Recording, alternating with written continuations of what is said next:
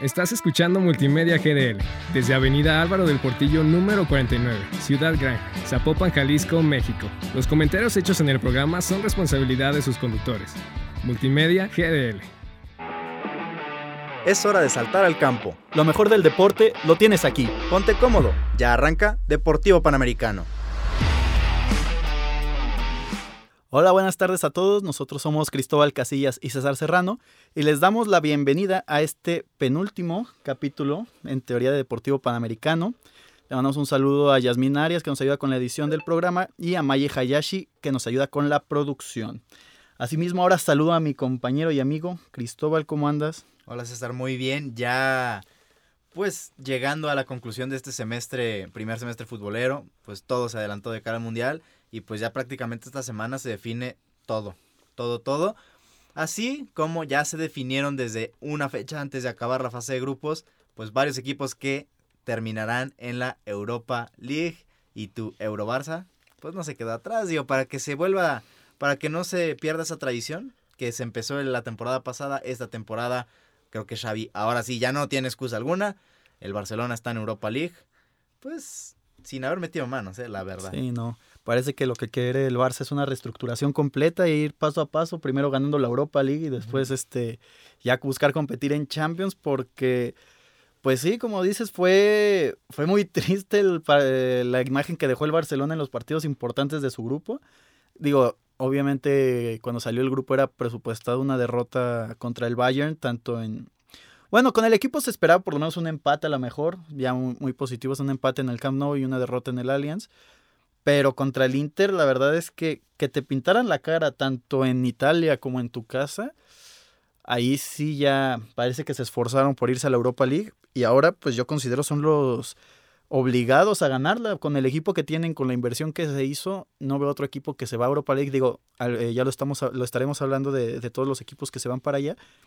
Pero de todos, yo creo que sí, el Barça es el único que podría decirse está obligado a ganar la, Europa League. Pero obligado yo creo que más por la grandeza obviamente del Barcelona, pero por convicción del proyecto de Xavi, porque si Xavi no gana la Europa League y por ahí se le escapa la liga, Xavi ya no tiene más crédito para ser el, técnico del Barcelona. Yo creo que iría más por ahí, porque este proyecto del Barcelona se está cayendo a pedazos, porque con las palancas económicas parecía que se levantaba porque el equipo necesitaba refuerzos, eso era más que obvio, se los trajeron y no ha cambiado prácticamente nada. Sí, pero también analizando ahora cómo ha sido el, rendimiento y un poco, pues termina dando un poco la, razón de los fichajes cuestionados. Por ejemplo, digo, Christensen está lesionado, pero lo de Bellerín que llegó, se lesionó y luego da un partido terrible ayer contra, bueno, el, contra el Bayern.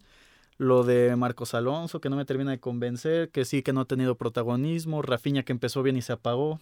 Entonces, son de los fichajes que medio se, se cuestionaron eh, y pues están como medio dando la razón porque tampoco han rendido como se esperaba. Digo, también ha habido lesiones importantes, la de Araujo, la de Cundé en su, en su momento, pero es que sí, o sea, el Xavi no ha podido organizar bien al equipo y sobre todo, como te digo, sí, muy bonito su, su victoria contra el Victoria Pilsen, contra el Elche, contra el Cádiz, pero en todos los partidos importantes que ha jugado el Barcelona, no solo de esta temporada, desde que llegó Xavi, solo ha, jugado bien el, clásico de la temporada pasada. Pero de ahí en más, pues los partidos importantes los encara, los encara mal, los plantea mal.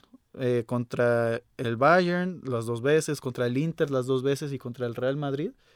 Son, es, un, es un planteamiento muy pobre del Barça. Y después, pero después lo ves jugar contra, contra el, no sé, el, el, el mismo Elche.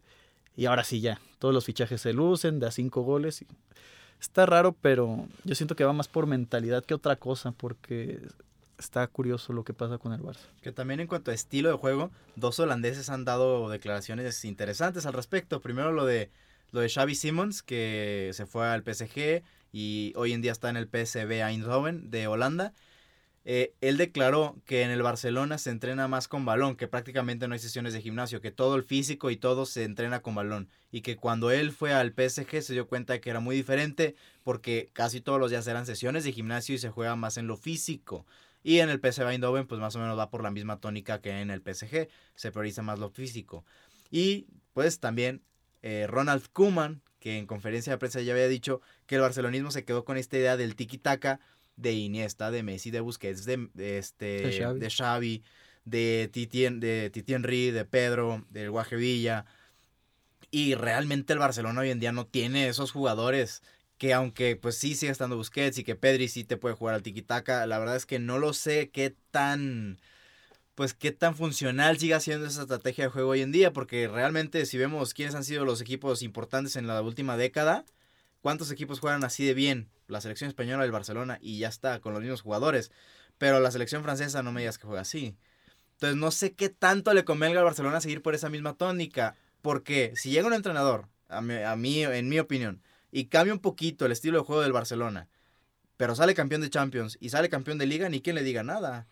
Sí, es que está este romanticismo, ¿no? De ese Barcelona que enamoró mucho en, pues en los 2000, vaya, el 2010 también. Pero sí, como tú dices, el salvo por ahí a lo mejor el Bayern, pero el Bayern de- del 2020, del 20. 2020 que gana la final contra el París, pero también es un equipo muy físico, el, el Bayern. El Real Madrid, pues también no es como que... ah, todo lo que ha ganado tampoco es de que, uy, como, como es este un juego vistoso. Y, y sí, pues Francia, la final del Mundial pasado, Francia-Croacia, ninguno jugaba eh, bonito, por así decirlo, bajo los estándares de, del Barcelona.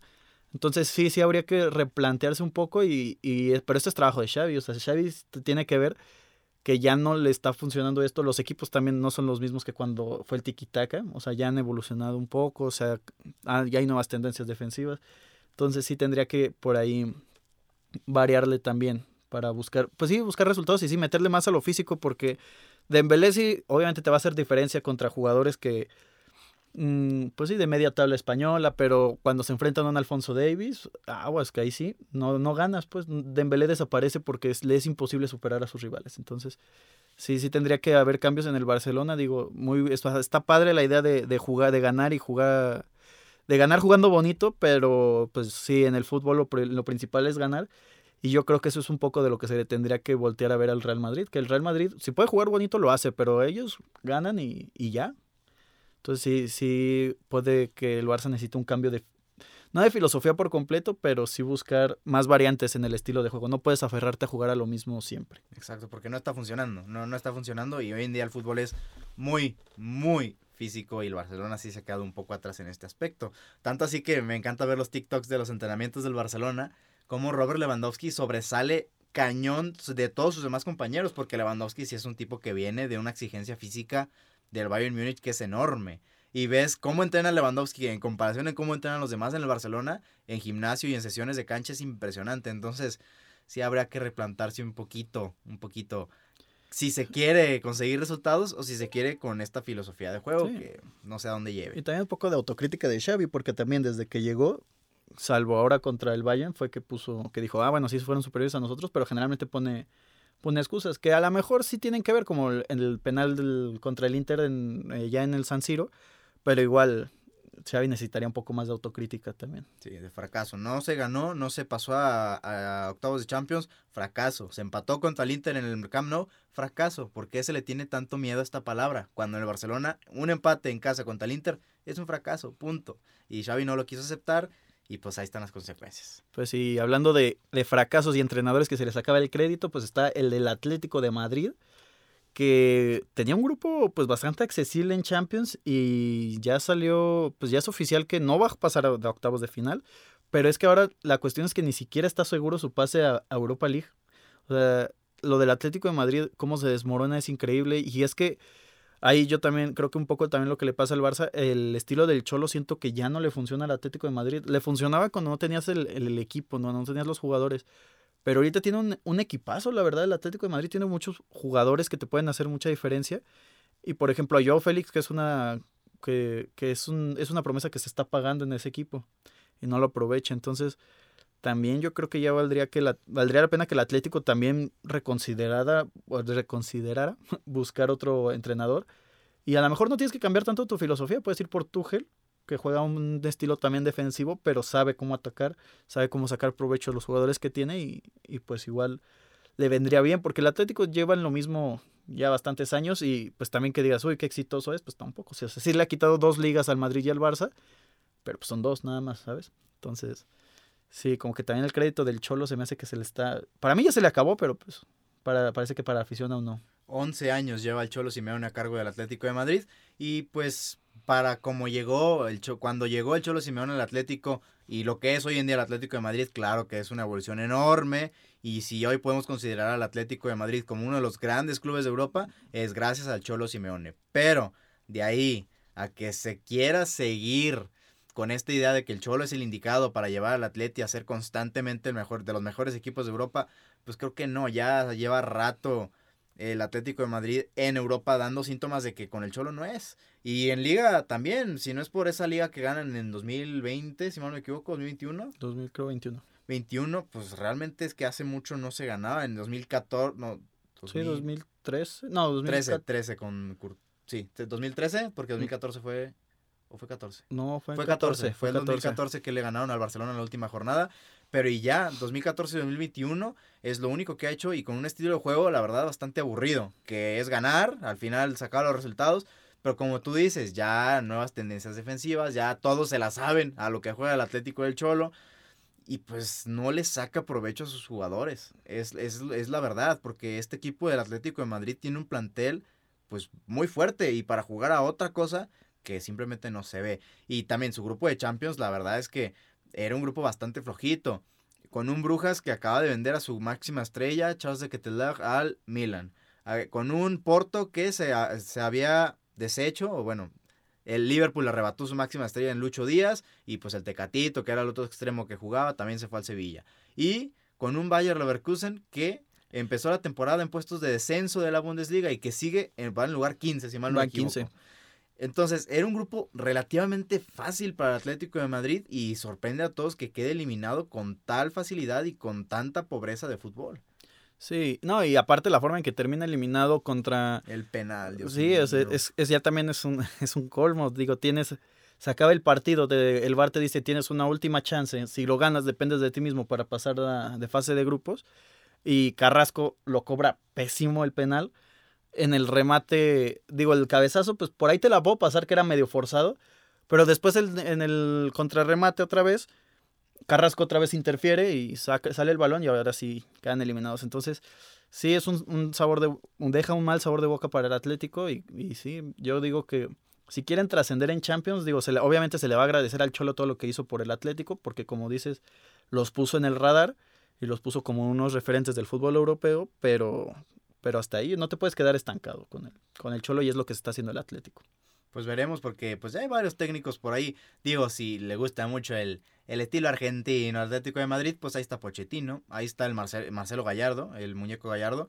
Entonces, pues veremos al final porque también es el técnico mejor pagado del mundo el Cholo Simeone y no veo tanto que lo estés quitando. Veremos, porque también si es el técnico mejor pagado y lleva tantos años en la institución, ¿cuánto te va a costar rescindir el contrato al Cholo? Entonces, pues veremos eh, muchos temas que, que, ver y que no es tan fácil decir, ah, se va el Cholo y ya está, porque involucran muchas cosas. Pues un poco lo que le pasa también a la Juventus, que con Allegri también es un equipo que está fracasando rotundamente en Champions. Digo, su grupo podría decirse no estaba tan flojo como el del Atlético en, papel, porque el Benfica, pues desde la temporada pasada se, se, viene haciendo las cosas bien. Digo, no, no es un rival que digas candidato, pero sí es un rival que incomoda. El PSG, que obviamente todos suponíamos, sabemos y terminó pasando, fue líder de grupo. Pero ya contra el ¿qué? Maccabi Haifa. Maccabi Haifa, que ya también tengas los mismos puntos que el Maccabi Haifa, ya también dices, no, no, no puedes, este, siendo la Juventus, eh, tener estos papeles en Champions. Y la cuestión es que también un caso similar con, con, lo que pasa con los, con los españoles, no saca provecho de sus jugadores, tiene sus vacas sagradas, tienes a, a Blajovic que se está haciendo esfuerzos sobrehumanos para sacar el barco adelante, pero es que la Juventus no da. Y sus mejores jugadores son canteranos de 19 años.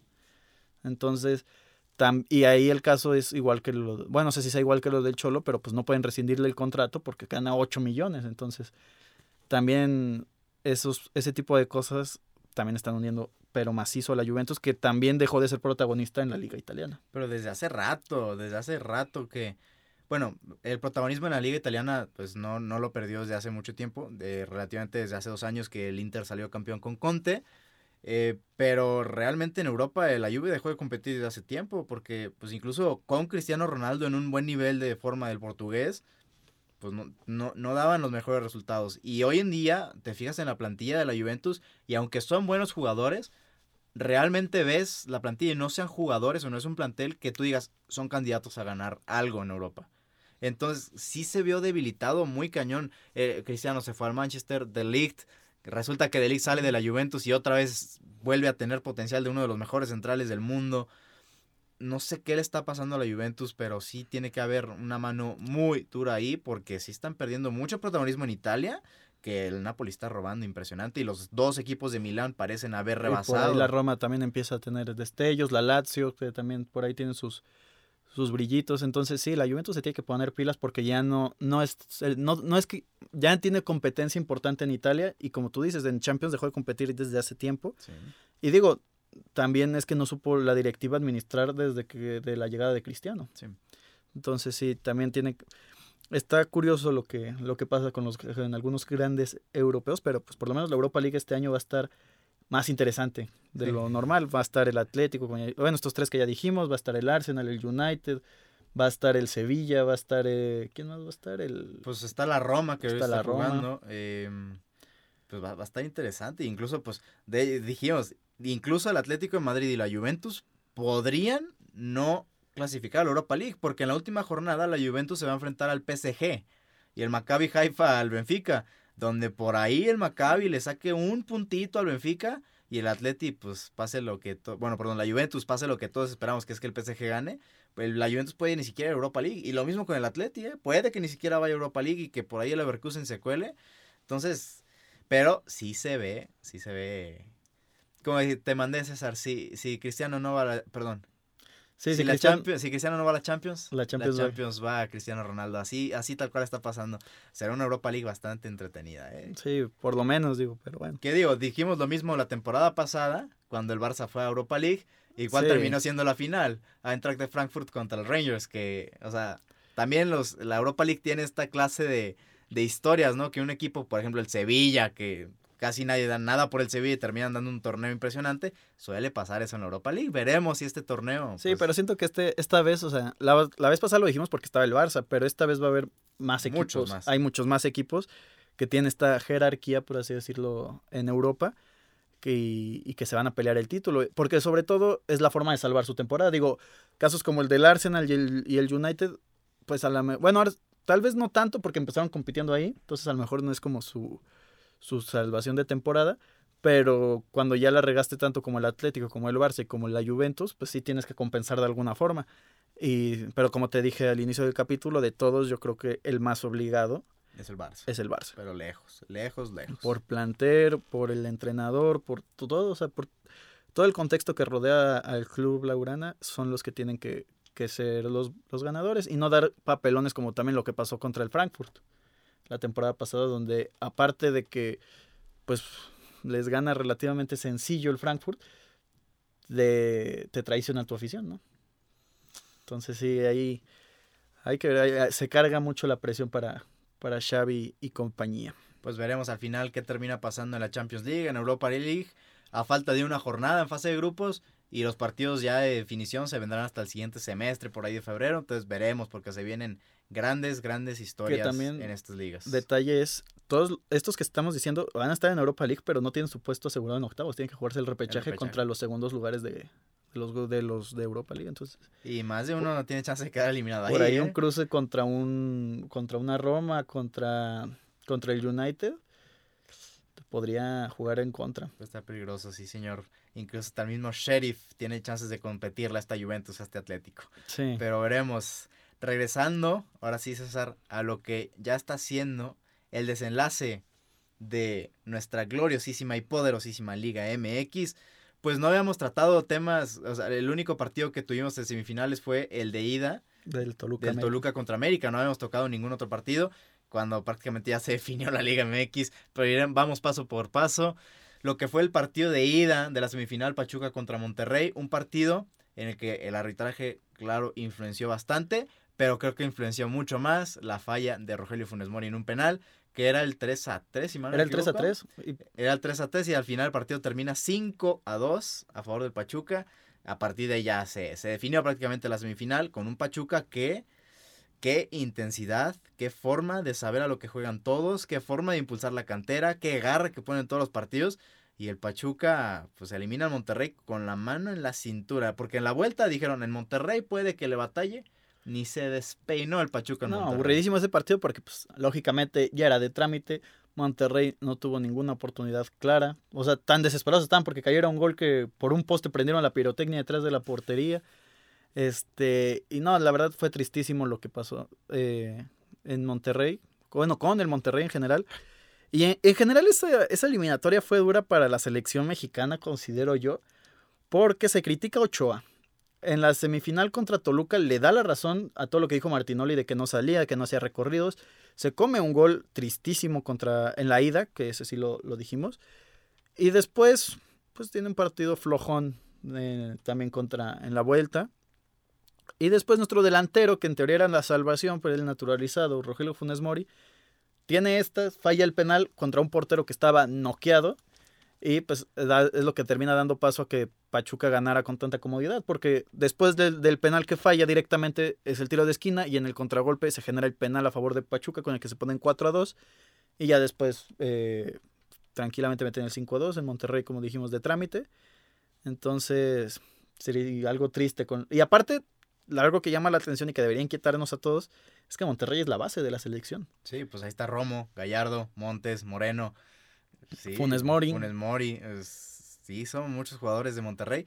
Pero que también digo, yo ahí sí le doy cierta responsabilidad a Bucetich.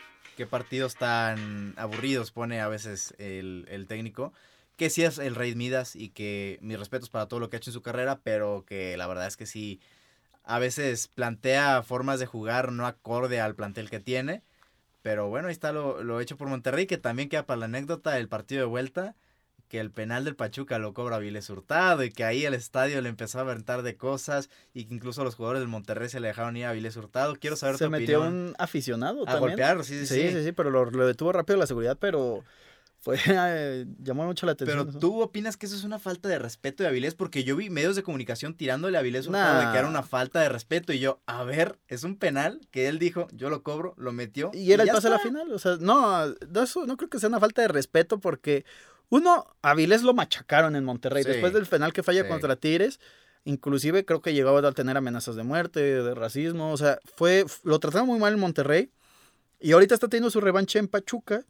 No veo por qué, es lo que decían también la, la esposa de Avilés, no veo por qué él tenga que respetar. Bueno, ni es que ni siquiera fue una falta de respeto, celebró su gol normal. Pero ni siquiera veo por qué él no pueda celebrar un gol cuando lo trataron tan mal en Monterrey. Y aparte ya pasó bastante tiempo desde que estuvo ahí, entonces. Sí, algo parecido pa- eh, bueno, pasó con Quiñones la semifinal pasada Atlas Tigres, que Quiñones les puso un baile a los Tigres y que les llovieron mensajes y Quiñones tuiteó, es que pues yo nunca fui respetado en Monterrey, lo que estoy haciendo simplemente es responder en la cancha y no es ninguna falta de respeto, a mí me pareció exactamente lo mismo de Avilés Hurtado. Hay un penal, eso sí, pues ya la eliminatoria está definida, no había necesidad alguna de que Avilés Hurtado pidiera el penal, pero al final se da un penal, es la es victoria que quisiera su equipo. revancha. Exacto, no tiene nada de pues falta de respeto el que tú como un profesional digas yo lo cobro, lo mete, lo festeja.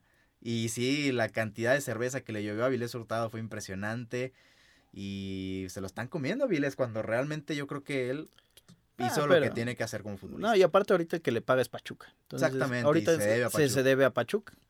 Entonces, sí, lo de Monterrey yo creo que ya simplemente era de que pues, les, les dieron, una, les dieron un baile. Sí. Y que fuera poéticamente el Avilés el que, el que sentenciara todo, pues les ardió, pero pues no, no, no creo que haya sido una falta de respeto porque su celebración, si bien sí es un poco de como de callar críticas, Ajá. tampoco es de que los haya, les haya hecho algún gesto, ¿no?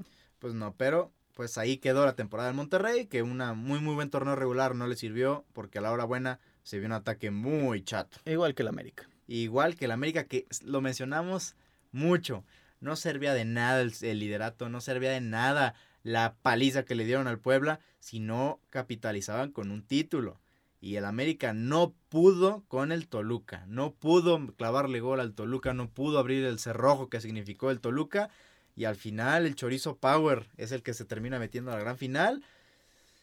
Que merecido, merecido, yo creo. Sí, merecido sí es, porque supo aguantar a, a un América que venía Sí. arrasando, pero también es lo que te hablábamos un poquito antes de, del aire, ya viendo, digo, de, del grabar el podcast, perdón, es que eh, sí se veía que América, obviamente todo el, juego estuvo en el área de Toluca, bueno, en su cancha, pero si lo analizas también no hubo muchas variantes por parte de la América, fueron muchos centros, un, creo que nomás hubo un tiro de larga distancia, o sea, hubo poca variación en ofensiva por parte de la América y a Toluca pues se la dejaron muy fácil defender, que ahora, ya pasando a lo, que es ahora la final, que entre Pachuca y Toluca, se vio reflejado esa, que si tienes tantita creatividad a Toluca le puedes hacer mucho daño. Pachuca lo, lo arrasó 5 a 1. Entonces, ¿cómo te explicas que América, que había sido el mejor de la temporada, no pudiera meter un gol para clasificarse?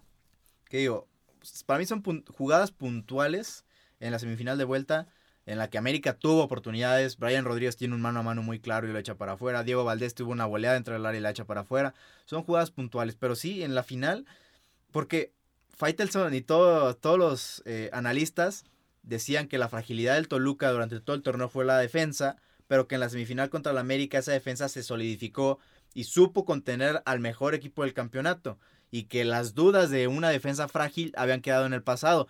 Pues vimos que no, que más bien, como tú mencionas, fue falta de creatividad del América, porque llega un equipo tan intenso como el Pachuca y que sabe atacar a la perfección como el Pachuca. y que tiene múltiples variantes. Y le da un baile impresionante en Toluca la final de ida. Ahora, cosa curiosa, ¿Te acuerdas cuál fue el resultado de la última final de ida que jugó Thiago Volpi? 5-0 contra Santos. 5-0 contra él jugando con Querétaro. Y la, pero la segunda final que juega Thiago Volpi en el fútbol mexicano de ida también recibe cinco goles, un portero que para mí es un porterazo, pero que las finales de ida no se le dan. ¿eh? Bueno, es que también su defensa le jugó chuequísimo. la verdad, la defensa del Toluca, que es lo que decíamos, pues no mostró nada de lo que jugó contra, contra América. El primero es un contragolpe que termina muy fácil Romario Ibarra.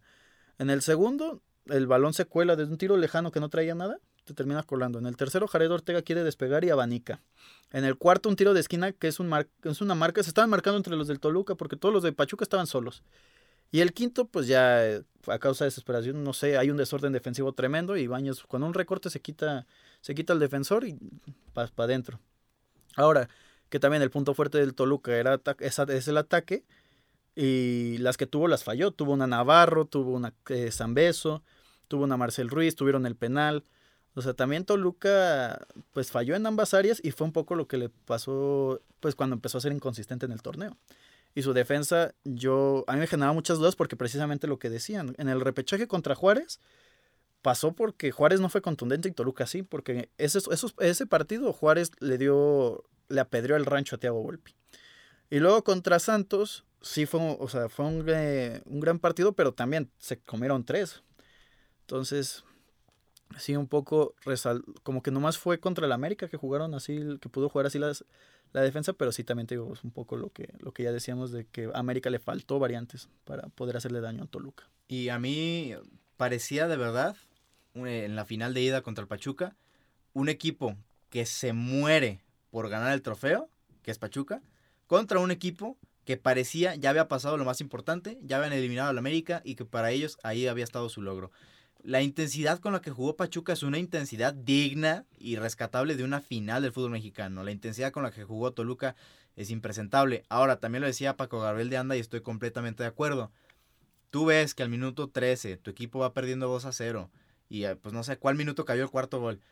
O sea, como para que no Nacho Ambriz desde la banca no haya mandado un mensaje claro de a ver, oye, minuto 13, nos están apedrando el rancho, no me importa, hago algo. Porque lo decía Mario Carrillo, el Toluca nunca juega con dos nueves. En la final de ida, Nacho Ambriz decidió meter a Carlos González y a Camilo Zambeso pensando en que o Luis Chávez o Eric Sánchez, que qué nivel de estos dos impresionante, pensando que uno de los dos se iba a marcar para no dejar mano a mano de los centrales, y lo decía Mario Carrillo, pero tú ves la final, en ningún momento ninguno, ni Eric Sánchez ni Luis Chávez bajaron a defender. Murillo y Cabral se la jugaron mano a mano y ganaron todos los mano a mano. Entonces el medio campo del Toluca quedó fragilísimo contra dos tipos que están prendidísimos como Chávez y como eh, Sánchez, pues les comieron el mandado feo, feo, feo. Y no sé qué digas tú, César, pero a falta del partido de vuelta, ya tenemos campeón de la Liga MX. Sí, tendría que pasar algo muy, pero muy, muy extraño para que Toluca consiguiera el título 11. Y yo creo que desde el año pasado Pachuca viene haciendo las cosas bien como para ser campeón. Y sí, de, yo creo que después de América mi candidato siempre, bueno, sí se veía que podía ser Pachuca. y pues lo demostró en cancha. Pero bueno. Pero mira, eh, sí en general, torneo pasado y este torneo, yo solo he visto un equipo que le hizo serie al, al Pachuca en liguilla. Y es el Atlas. La final pasada, el Atlas le supo competir al Pachuca. No tiene nada que ver el Atlas. Final, no, final aburrida, pero el Atlas supo jugarle al Pachuca y los demás equipos no han podido. Ahí quedó nomás la anécdota. Pero bueno, esto ha sido todo por hoy. Agradecemos a Yasmin Arias que nos ayuda con la edición del programa, a Maye Hayashi que nos ayuda con la producción. Nosotros somos César Serrano y Cristóbal Casilla. Les damos las gracias por acompañarnos en este capítulo. Síganos en redes sociales como arroba deportivo panamericano en Instagram. Muchas gracias y nos vemos en la próxima. Llegamos al final del partido. Pero el deporte y la información no se detienen. Escúchanos la próxima semana. Estás escuchando Multimedia GDL desde Avenida Álvaro del Portillo número 49, Ciudad Gran, Zapopan, Jalisco, México. Los comentarios hechos en el programa son responsabilidad de sus conductores. Multimedia GDL.